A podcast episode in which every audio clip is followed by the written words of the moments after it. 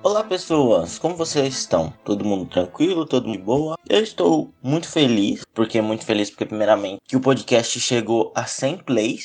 Então 100 plays em 5 episódios, na verdade passou de 100 plays um pouco. E eu acho assim que o podcast no começo, os primeiros, sei lá, 30 episódios, quem ia escutar ia ser só a minha família e só, sabe? Ninguém mais. E mas muita gente tá escutando. Isso é muito bom. Então eu venho aqui primeiramente agradecer a todos vocês. Muito obrigado por escutarem o fichamento. Muito obrigado duplamente para todo mundo que compartilha aí o fichamento. E é isso, continuem ouvindo e continuem compartilhando com os amigos que a gente só vai crescer e crescer para cada vez mais trazer coisas melhores aqui. E mais mesmo estando feliz, eu tô um pouco preocupado pela questão que a gente tá passando agora, o preço dos alimentos e tudo mais. Mas tudo isso faz um paralelo muito interessante do que, que a gente vai falar hoje. Porque a gente vai falar sobre a Revolução Francesa. E na Revolução Francesa, durante uma das marchas até o Palácio de Versalhes, o povo pedia por pão. E né, quem nunca ouviu falar daquela grandiosa frase da Maria Antonieta: se não tem pão, que comam brioche? E aqui só fazendo um disclaimer, muito provavelmente a Maria Antonieta não falou essa frase, muito provavelmente foi uma jogada de marketing do Mará. Se o nome dele certo é Mará, é Marate. Eu já vi gente falando Maré, então não sei, é o Marate. E agora no Brasil, na situação que a gente tá, o arroz com um preço absurdo o que, que o pessoal fala? Se não tem dinheiro para arroz, que come um macarrão, não é?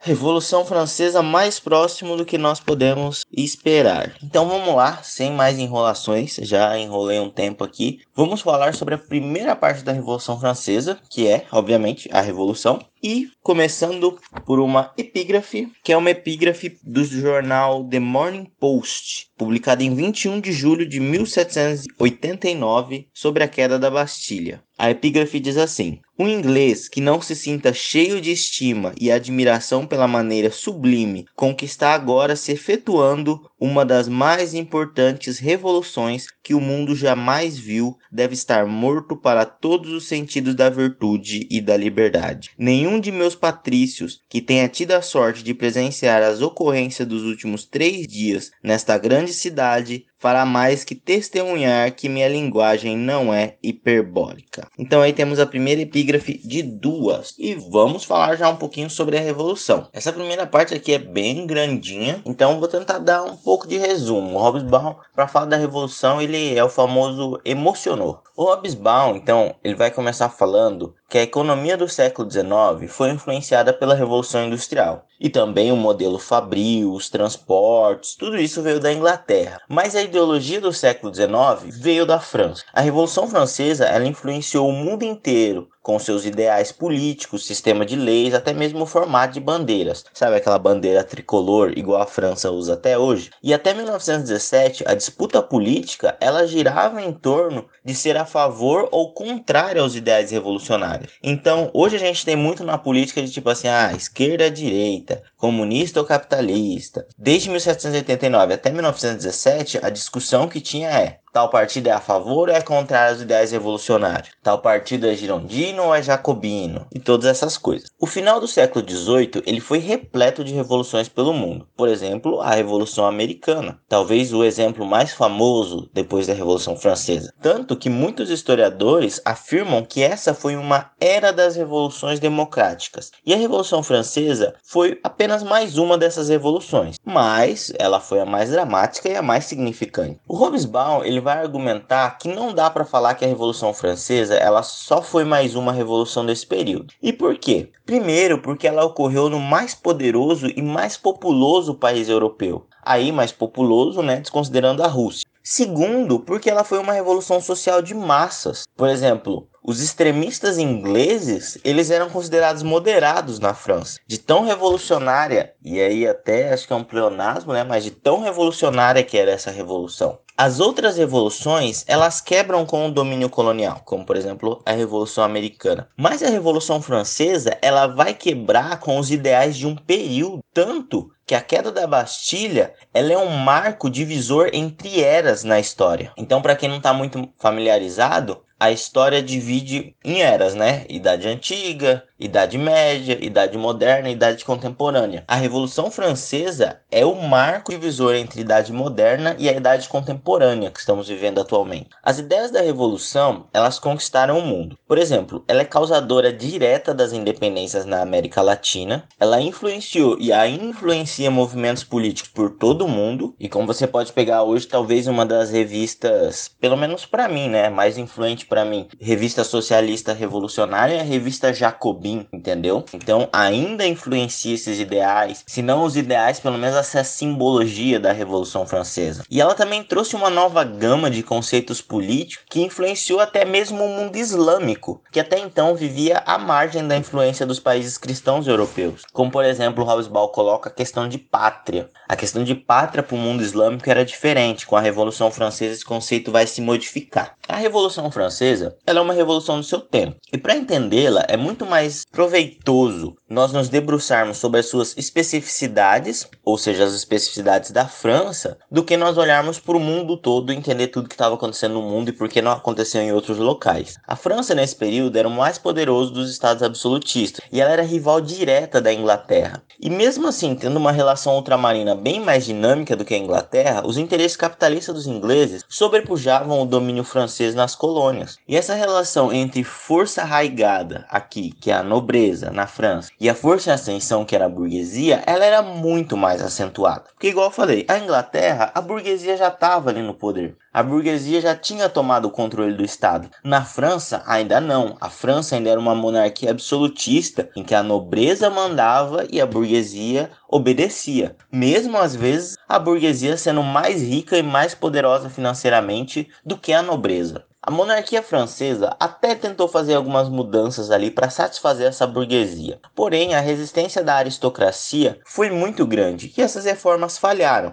A monarquia, por sua vez, ela acreditava que essa derrota da burguesia enfraqueceria o movimento por um tempo. Mas os burgueses, eles simplesmente transferiram suas expectativas de uma monarquia esclarecida para um poder na mão do povo, que é aquilo. A Inglaterra falou assim: ó, a gente só vai conseguir fazer as nossas mudanças se tiver uma monarquia que vai levar os nossos interesses. A burguesia francesa pensou a mesma coisa, mas o que, que a monarquia fez? A monarquia foi e falou assim: não, a gente não vai resolver isso, a gente não vai levar essas reivindicações à frente. Então a burguesia pensou: ah, se a monarquia não faz, o poder do povo derruba a monarquia e o poder do povo vai fazer as mudanças que nós queremos. Mas o Hobsbawm vai argumentar que só isso não explica o porquê da Revolução Francesa ter acontecido como aconteceu e quando aconteceu. Ele vai dizer que foi a reação feudal que acendeu o barril do barril de pólvora revolucionário. E agora a gente vai ver um pouco o que é essa reação feudal. O absolutismo francês ele tentou reduzir o poder político dos nobres para se manter mais estável e mantê-los longe do poder. E assim, a monarquia ela criou diversos cargos públicos para uma burguesia enobrecida. E por sua vez, essa burguesia enobrecida, ela possuía os descontentamentos de ambas as classes. Essa burguesia que ocupava os cargos públicos, ela era descontente com os problemas que a nobreza passava, porque ela era uma nobreza, e também com os descontentamentos da burguesia, porque eles também eram burgueses. Existiam leis que impediam os nobres de trabalhar em profissões comuns. Por exemplo, um nobre não poderia ser um sapateiro. E a situação financeira dos nobres ela era problemática, visto que seu modo de vida era muito caro e sua renda vinha de terras que, em muitos casos, eram muito mal administradas, e a inflação também diminuía os rendimentos dessa terra. Essa nobreza empobrecida então começou a expulsar os burgueses desses postos oficiais e a comprar os cargos públicos no exército e no clero. Aí a gente pode fazer um paralelo com a com a reforma administrativa do Paulo Guedes e ficar atento, porque isso causou dois problemas. Primeiro, que a burguesia e a nobreza se rivalizaram muito, e segundo, e aí que eu acho que é o mais importante e que pode fazer um paralelo com o Brasil hoje. Essa compra de cargos públicos, ela corroía o Estado, corroía a máquina estatal. Porque esses nobres que compravam cargos públicos, eles não eram competentes, ao contrário dos burgueses que eram colocados ali por competência. Eles simplesmente queriam um salário, queriam um lugar para trabalhar para manter o seu status quo. Então é isso, muita gente já reclama do Estado hoje, com pessoas que trabalham nele ele, sendo pessoas competentes, ou que deveriam ser, né, pessoas que fizeram concurso para entrar nessa área, imagina se simplesmente for o governo que aponta, ah, eu quero fulano, quero fulano, quero ciclano. Imagina o quanto isso pode corroer o Estado. E aí, sem falar, né, da questão da corrupção, todas essas coisas, mas se a gente for entrar nessa discussão aqui, vai ser 5 horas de podcast. Os nobres, eles também reviveram muitas leis feudais para poder sugar o um máximo de dinheiro e impostos do campesinato. Lembra que eu falei, acho que há dois episódios atrás, que ah, se você fosse usar um moinho, você teria que pagar um imposto. Se você fosse, sei lá, se seu pai morresse para você ter direito à terra, você teria que pagar um imposto. Para você casar, você teria que pagar um imposto. Então tudo isso já tinha caído em desuso na França, mas essa nobreza ela foi recuperando aos poucos tudo para aumentar os seus lucros. Os camponeses, eles representavam 80% da população francesa nesse momento, e eles eram geralmente livres e donos de suas próprias terras. Porém, eram poucos que tinham condição de subsistência, ainda mais com esses impostos excessivos, as más colheitas e a inflação. Nos 20 anos que precederam a Revolução Francesa, a condição de vida do campesinato se deteriorou muito e a fome passou a fazer parte do cotidiano rural. Também o sistema financeiro da monarquia francesa era obsoleto e a cada ano o país se afundava mais em dívidas. E a bancarrota final veio com a Revolução Americana, porque a França ajudou os Estados Unidos a ter sua independência da Inglaterra. E mesmo a França tendo saído vitoriosa dessa guerra, ela causou enormes dívidas para o país e quebrou a espinha dorsal da economia francesa. A coroa francesa, para resolver essas questões econômicas, ela tentou taxar a nobreza, mas obviamente a nobreza se recusou a pagar os impostos sem aumento de seus direitos. Então a monarquia ela convocou uma assembleia de notáveis para resolver a situação financeira do país, mas foi tudo em vão. Uma assembleia de notáveis era mais ou menos assim: o rei escolhia pessoas que ele confiava e essas pessoas iam sentar e debater e resolver o problema, mas como eu já disse, não conseguiram. Então aí vem o problema. O problema para a monarquia, né? Obviamente. Como a Assembleia dos Notáveis falhou, a nobreza convocou os Estados Gerais. Os Estados Gerais eram uma assembleia feudal francesa que não era usado desde 1641 e ele decidiu o que seria feito a seguir. Era mais ou menos assim: tinham os três estados e eles votavam pelo que seria feito. A aristocracia e o clero, eles acreditavam que com a Assembleia Geral eles se uniriam porque eles tinham interesses em comum e eles desbancariam a monarquia e eles alcançariam seus interesses de aumentar o seu poder no Estado francês. Mas eles só se consideraram. Eles esqueceram que o povo tinha sua vontade própria e que o povo não estava nem um pouco contente de como estava constituído o Estado francês nesse momento. A Revolução Francesa, ela não foi liderada por um grupo específico e nem tinha um plano político pré-estabelecido. Só que as reivindicações geraram uma coesão ao movimento, que foi levado a cabo pela burguesia que se inspirava no liberalismo clássico. Também é importante destacar que os filósofos foram de extrema importância, visto que é graças a eles que foi possível substituir rapidamente um sistema político por outro. O Hobbes vai falar que pode-se dizer que a ideologia da época era uma ideologia maçônica. Porque, obviamente, esses grandes burgueses, todos esses homens, como eu já falei há dois episódios atrás, eles estavam ligados a lojas maçônicas e a grupos secretos e tudo mais. E os interesses da burguesia estavam contidos na Declaração dos Direitos do Homem e do Cidadão, que vai ser explicado posteriormente. Eles basicamente defendiam um país constitucionalista que garantisse a liberdade comercial e o direito à propriedade, a liberdade de poder trabalhar no que quiser e igualdade de poder trabalhar no que quiser. Então aquela questão de liberdade, igualdade, fraternidade. É liberdade para você por exemplo, ah, meu sonho é ser sapateiro. Tudo bem, você pode ser sapateiro. E igualdade é, por exemplo, ah, o nobre é sapateiro, eu também posso ser sapateiro. Lembra que eu falei que o nobre, ah, o nobre não poderia ser sapateiro? Antes tinha essa divisão. Tinha empregos que era para a nobreza, tinha empregos que era para o povo. E agora é a questão, tipo, todo mundo pode ter o mesmo emprego. Essa constituição que a burguesia faria, ela representaria o ideal da nação francesa. O rei seria rei, mas não por um direito divino, por um direito constitucional. O terceiro estado, então, vendo que eles tinham poder nessa assembleia, eles conclamaram uma Assembleia Geral para fazer uma Constituição. Foi nesse momento que os outros estados falaram: não, peraí, o que está acontecendo? E tentaram parar a Revolução, mas aí as engrenagens já haviam começado a rodar e eles foram incapazes de parar a Revolução. A Assembleia Geral ocorreu em um período muito propício, visto que as condições de vida da população estavam chegando em um nível insustentável. E muito disso graças aos problemas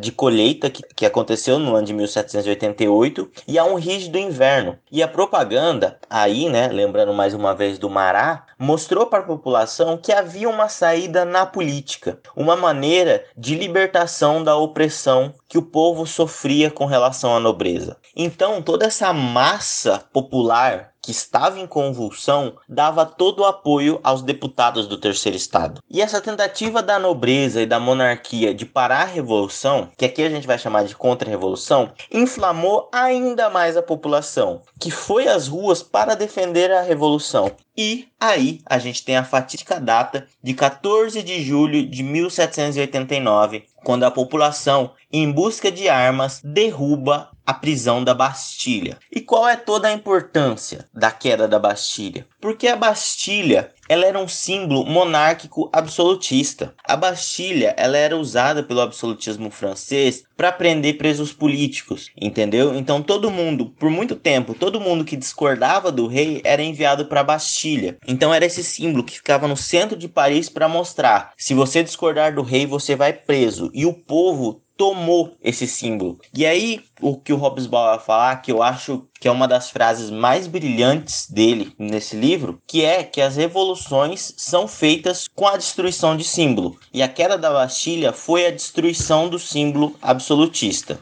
E dali em diante foi um caminho sem volta. E então, uma a uma, as cidades francesas iam caindo no controle do povo e a administração passava ao controle da burguesia, que apesar dessa vitória, começou a ver o poder da massa revolucionária e começou a ficar com medo. Porque aqui a gente pode falar que a burguesia ela cometeu o mesmo erro da nobreza. A nobreza ela desconsiderou o povo e o povo foi lá e fez a revolução. E a burguesia achou que eles fariam a revolução e então parou. Mas não, o povo ele continuou inflamado, o povo continuou a empurrar a revolução para frente. E a burguesia ficou com medo, porque uma revolução era algo bom. Mas e se essa revolução não parasse? O que, que esse povo queria? Será que o povo só pararia quando as vontades do povo fossem sanadas? Entendeu? E a vontade da burguesia não é a mesma vontade do, do povo. E até hoje, a vontade do Jeff Bezos, a vontade do Elon Musk, os interesses deles não são os mesmos interesses da minha pessoa, de você, de todo mundo. São interesses diferentes, porque são classes diferentes. Então, no mundo todo, os liberais, eles passaram a começar a se juntar ao campo conservador e começaram a preferir fazer acordos com a monarquia do que iniciar uma nova revolução, porque o povo não parava quando a burguesia mandava o povo parar. E a burguesia tinha medo que o povo tomasse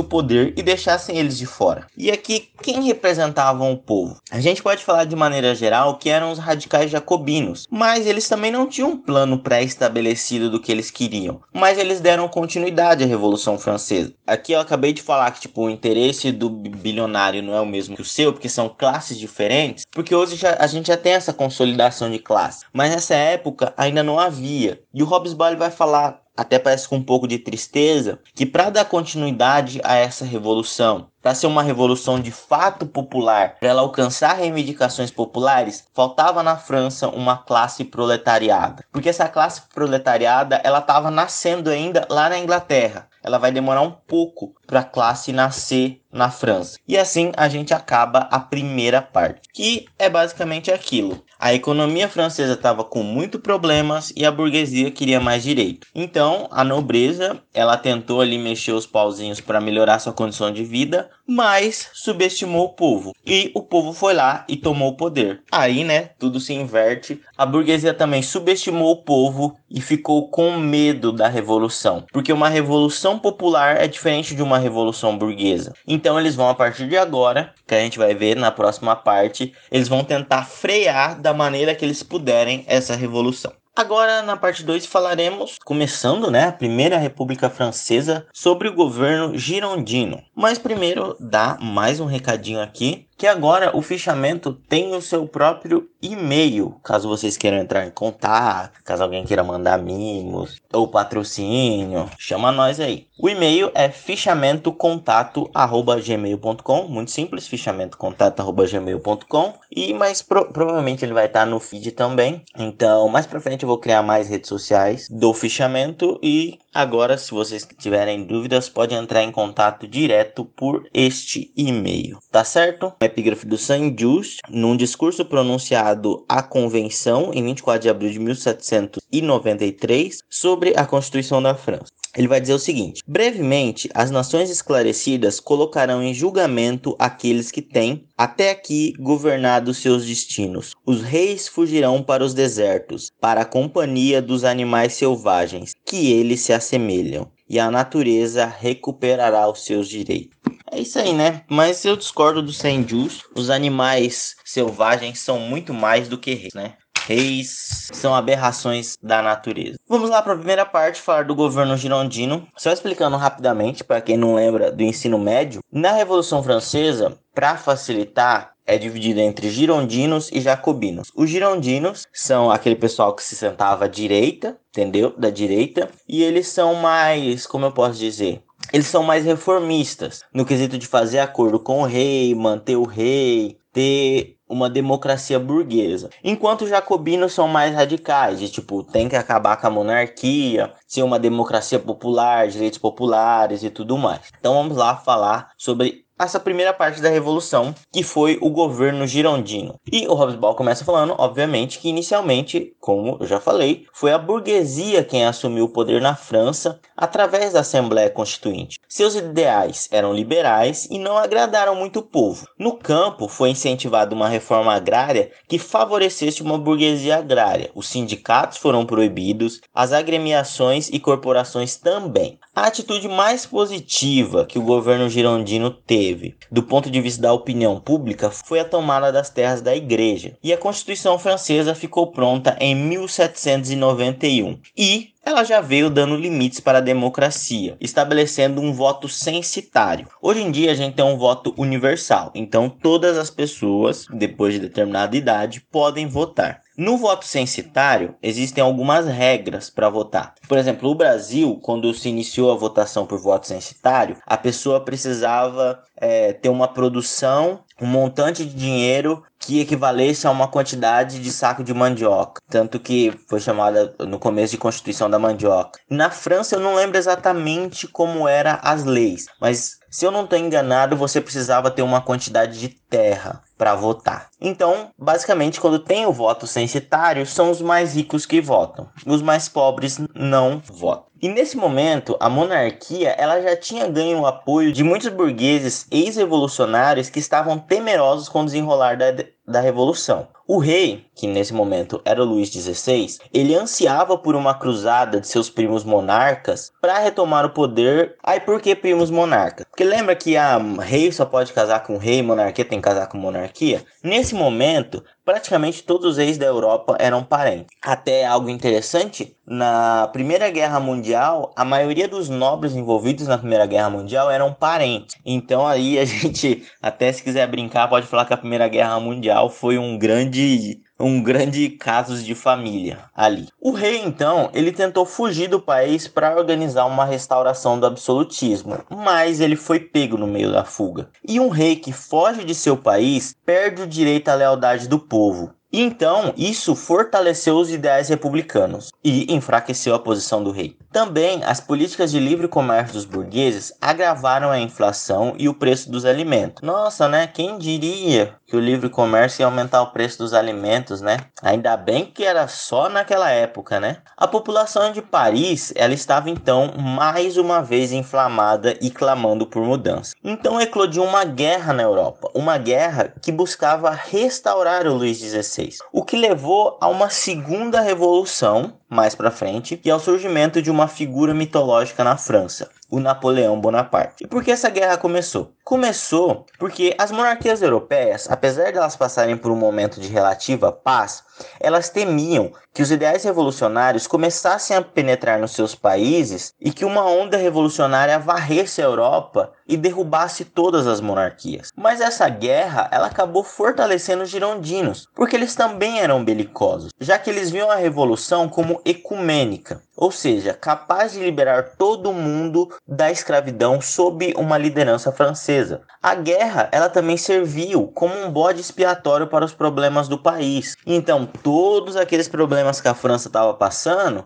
os girondinos falavam assim: tudo isso é culpa da guerra. E não é muito diferente hoje em dia. O Brasil está com tanta crise atualmente que, que se a gente for apontar cada crise aqui, a gente vai ficar um tempão. Mas todas essas crises que estão acontecendo no Brasil, tudo isso sempre a desculpa dos governantes é o quê? Ah, mas ó o coronavírus. Ah, mas e o governo antigo? Olha como destruiu entendeu? Então esse governo em crise, ele procurou um bode expiatório e ele encontrou na guerra essa desculpa perfeita para os problemas que tudo estavam passando. Mas o tiro saiu pela culatra, porque o povo viu as derrotas na guerra como culpa da sabotagem do monarca, que foi preso e a Gironda começou a perder o controle sobre a população. Por quê? O rei vai ser executado, vai ser guilhotinado em 1793, sobre comando dos girondinos. Por quê? Os girondinos não queriam executar o rei. Por que eles fizeram isso? Porque eles se viram obrigados para tentar apaziguar a população. E mesmo assim eles não conseguiram apaziguar a população. Então os caras estavam tendo que tomar atitudes extremas, extremas para eles, obviamente, para conseguir se manter no poder. O Robespierre vai argumentar também que as guerras revolucionárias elas têm a sua própria lógica. E a lógica de separar questões externas de internas não apresentava saída nesse momento. Ou seria uma vitória total da revolução ou uma derrota total. Não havia meio termo, não havia como perder a guerra no exterior e manter a revolução. Então também foi necessário revolucionar a maneira de se fazer guerra. E então foi criado a guerra total, ou seja, acabou-se a distinção entre civil e militar, e todos os recursos do Estado foram voltados para a defesa da revolução, mesmo que a defesa da revolução nesse momento significasse apenas deter o avanço estrangeiro. E quem apresentava esse prognóstico de vitória era a esquerda, ou seja, os jacobinos. A guerra ela desgastou muito os girondinos e fortaleceu muito os jacobinos. Até que no dia 2 de junho de 1793, um golpe de Estado tirou o poder das mãos dos girondinos. Chegava a hora da República Jacobina. E aí a gente acaba a segunda parte. Vamos agora então para a parte 3, que eu tô muito triste porque eu já gravei essa parte, mas por algum motivo minha gravação foi excluída. Então vamos falar aqui sobre o governo governo jacobino e o reino do terror. Só para explicar o terror, ele foi esse período em que as execuções pela guilhotina atingiram seu ápice. Então, basicamente ali houve uma caça às bruxas contra todos os dissidentes. Então, era um período que as pessoas tinham medo de ser contra a revolução para não morrerem. Isso de maneira bem simplista. Então esse era o reino do terror. Então quando se fala em Revolução Francesa, o público leigo ele tende a se recordar principalmente da República Jacobina, de Robespierre, de Marat, da guilhotina. Poucos se lembram dos girondinos. Isso principalmente porque foi feita uma contrapropaganda conservadora muito forte, porque eles queriam estigmatizar a Revolução Francesa como algo ruim, como algo que causou muito mal à sociedade. Mas o Robespierre fala que vale ressaltar que, por exemplo, durante esse período do terror, as médias ali são que mais ou menos morreram 17 mil pessoas. E ele vai colocar que as contras-revoluções mataram muito mais. Mais pra frente a gente vai falar sobre a Comuna de Paris, em que milhares e milhares de pessoas foram executadas por serem revolucionários. A população, ela viu o período do terror como algo necessário, como a única maneira de defender e consolidar a revolução. E a França se saiu muito bem, porque eles saíram de um país falido e com territórios ocupados para um país forte, expansionista e com o controle inflacionário. Isso tudo em apenas 14 meses. As pessoas aceitavam o terror porque era uma escolha simples. A escolha era ou o terror ou a destruição completa da revolução, com até mesmo a possibilidade do fim do país, como aconteceu com a Polônia. Então, como eu já disse, era muito fácil escolher. Ou a gente vive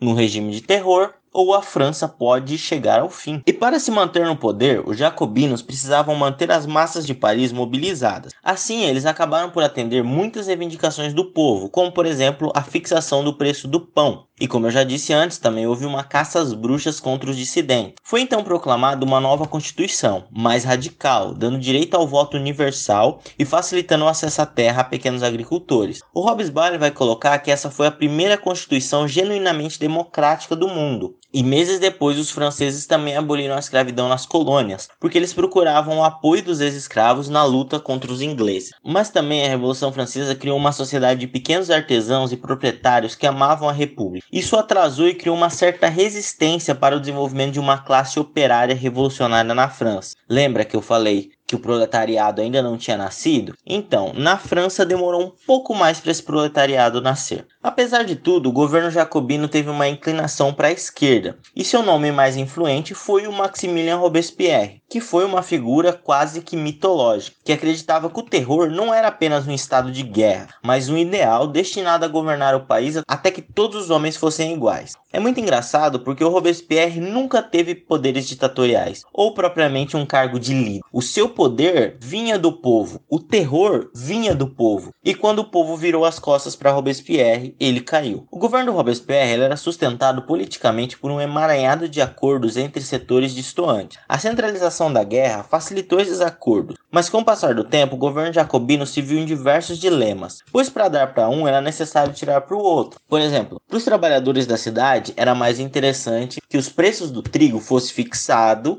para abaixar o preço do pão. Mas para os trabalhadores do campo, era, era preferível que o preço do trigo fosse deixado livre para obtenção de lucro. E então, na tentativa de agradar a todos, Robespierre não satisfez ninguém. Os mais radicais eles começaram a temer o Robespierre porque extremistas começaram a ser executados. E os moderados também ficaram receosos por causa dos ataques contra os direitistas. Os moderados pensaram assim: ok, agora eles estão guilhotinando os direitistas porque os direitistas petistas estão impedindo o avanço da revolução. Se, por exemplo, em algum momento Robespierre quiser o fim da propriedade privada e a gente for contra, o Robespierre vai olhar para a gente e vai falar que nós estamos impedindo o avanço da revolução e nós seremos os executados. Então, o que aconteceu foi que todo mundo, tanto mais radical à esquerda quanto mais moderado à direita, eles perceberam que ninguém estava salvo da guilhotina. E isso fez com que o Robespierre se isolasse no poder. E a guerra era a única coisa que mantinha ele lá. Só que em 27 de julho de 1974, após a vitória na guerra, um golpe derrubou Robespierre, o famoso 9 de Termidor, e no dia seguinte, ele e alguns de seus seguidores foram executados. E durante as semanas seguintes aí, houve uma completa caça às bruxas aos jacobinos mais radicais. E isso terminamos a parte 4. E tudo isso nos leva ao Napoleão Bonaparte e a nossa parte 4. O Termidor ele traz o fim desse período memorável da Revolução. E o Hobsbawm vai falar que, de maneira geral, não foi um momento muito bom para se ver porque as pessoas acabavam passando fome e tinham medo da guilhotina. Mas foi um momento que causou uma mudança irreversível no mundo. A burguesia passou nesse período e, de maneira geral, até hoje, a empreender uma jornada dupla, principalmente a burguesia francesa. Ou seja, eles tentavam evitar de todo modo uma democracia popular, que a democracia que vivemos hoje em dia não é uma democracia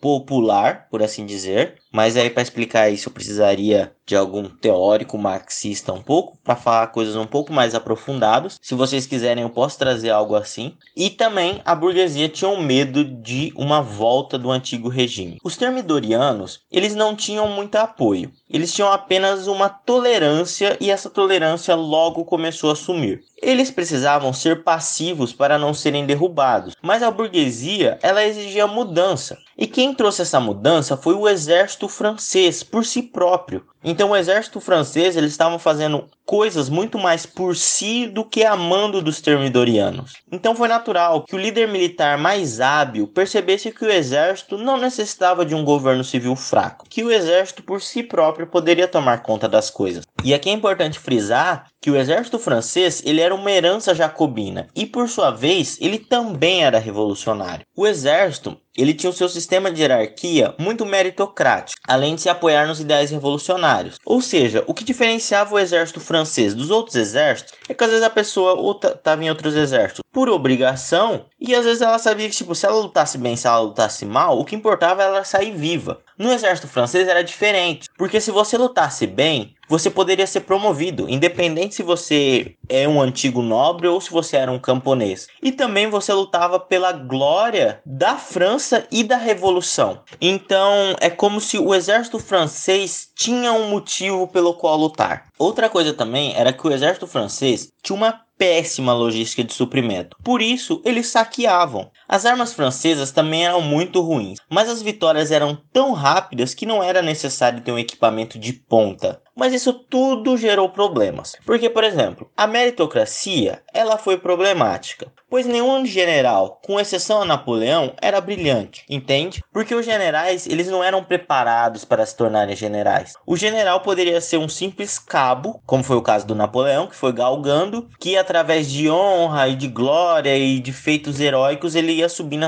até se tornar general. Então o Napoleão ele teve que manter o seu exército na rédea curta, porque quando os generais tendiam a ficar livres, eles acabavam perdendo batalhas. A falta na logística de suprimentos também cobrou um preço muito caro, principalmente na campanha contra a Rússia. A Rússia, além de ser um descampado muito grande, eles fizeram a tática da terra abrasada, que você ia recuando e ia destruindo tudo. Então o exército Napoleão não tinha o que saquear, o exército Napoleão não tinha o que comer. E o Robespierre até fala que o grosso das baixas francesas vieram de problemas de abastecimento que causaram fome ou até mesmo morte por ferimentos. Às vezes a pessoa tomava um tiro na perna ali e acabava morrendo porque não tinha quem tratasse dessa pessoa, nem medicamentos para resolver esses problemas. Então, Robespierre vai chegar à conclusão de que o exército napoleônico ele dominou a Europa rapidamente porque essa era a única maneira do exército napoleônico conseguir alcançar uma vitória. O Napoleão ele foi galgando no exército até se tornar um general. Suas campanhas e táticas eram virtualmente livres do controle do poder civil e logo se mostrou indispensável. Lembra que eu falei anteriormente que o exército estava fazendo as coisas por conta própria? Então, geralmente quem decidiu o que fazer era o Napoleão. O exército também havia se tornado um local de profissão burguês, então era de interesse do exército a estabilidade interna. Então, metade do poder foi conquistado pelo Napoleão, graças ao apelo da burguesia a essa estabilidade, e a outra metade ele conquistou através de suas vitórias militares, principalmente contra as invasões que ocorreram na França em 1799. E poucos anos após a consolidação do seu poder, a estabilidade francesa havia sido alcançada. Nascia assim um mito secular em toda a Europa. O Hobsbawm vai falar assim então que ele é um mito porque ele foi um grande homem, um general brilhante, um bom governante e que até hoje todas as pessoas mais instruídas assim, pessoas que estão ligadas à academia, não importa qual área que seja,